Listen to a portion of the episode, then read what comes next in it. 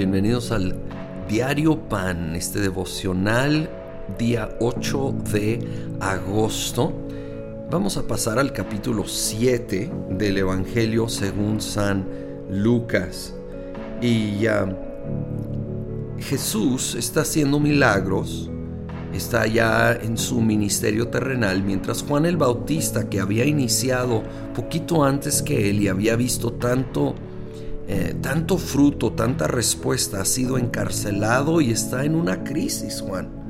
Dice el versículo 18, los discípulos de Juan le contaron todo esto. Él llamó a dos de ellos y los envió al Señor a preguntarle, ¿eres tú el que ha de venir o debemos esperar a otro? Juan tuvo su momento de crisis, de duda. Sin duda, él se imaginaba un ministerio mucho más largo, que iba a continuar por años y aparentemente ni a un año llegó, ah, dicen los expertos. Y estaba batallando, no, no estaban sucediendo las cosas como él se había imaginado, tanto que manda preguntar a, a Jesús, si él era realmente el Cristo. Ahora Juan era el que lo había identificado, el que había dicho, he aquí el Cordero de Dios que quita el pecado del mundo, el que había bautizado a Jesús, escuchado la voz del cielo del Padre decir, este es mi Hijo amado.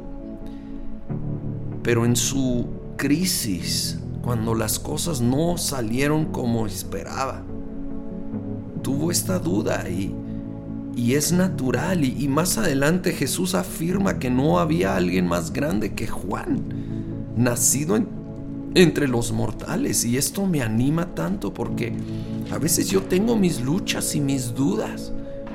Y sin duda todos. Y es válido. Pero hay que llevarlos a Jesús como lo hizo Juan. Hay que desahogarnos delante de Él.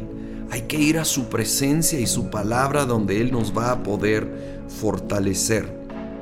Más adelante en Lucas 7 encontramos a Jesús que fue invitado por un fariseo a su casa a cenar. Cuando llega una mujer pecadora, dice, probablemente se dedicaba a la prostitución y entra y se tira a los pies de Jesús, derrama un frasco de alabastro lleno de perfume sobre sus pies, lo adora y entonces se molesta el fariseo y, voy a leer desde el 44. Luego se volvió hacia la mujer y le dijo a Simón, así se llamaba el fariseo, ¿ves a esta mujer? Cuando entré en tu casa no me diste agua para los pies, pero ella me ha bañado los pies en lágrimas y me los ha secado con sus cabellos. Tú no me besaste, pero ella desde que entró no ha dejado de besarme los pies.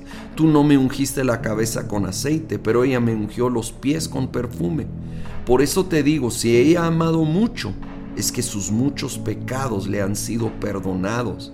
Pero a quien poco se le perdona, poco ama.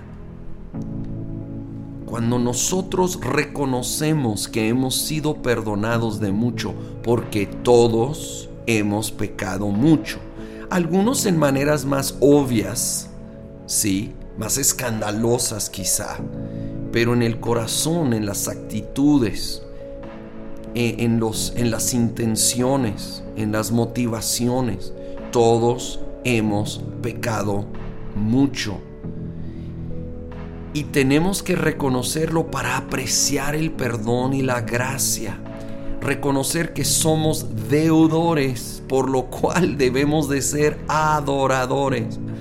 Simón el fariseo se, ha vuelto, se había vuelto frío indiferente, mal agradecido, porque se sentía autojustificado, mientras esta mujer reconoció que había sido perdonada de mucho y entonces pudo ser una adoradora con tanta expresión, con tanta pasión, que podamos nosotros continuamente reconocer que hemos sido perdonados de mucho, que somos deudores y que en esa deuda moral seamos adoradores, apasionados, expresivos, agradecidos con nuestro Señor. Señor, somos deudores delante de ti.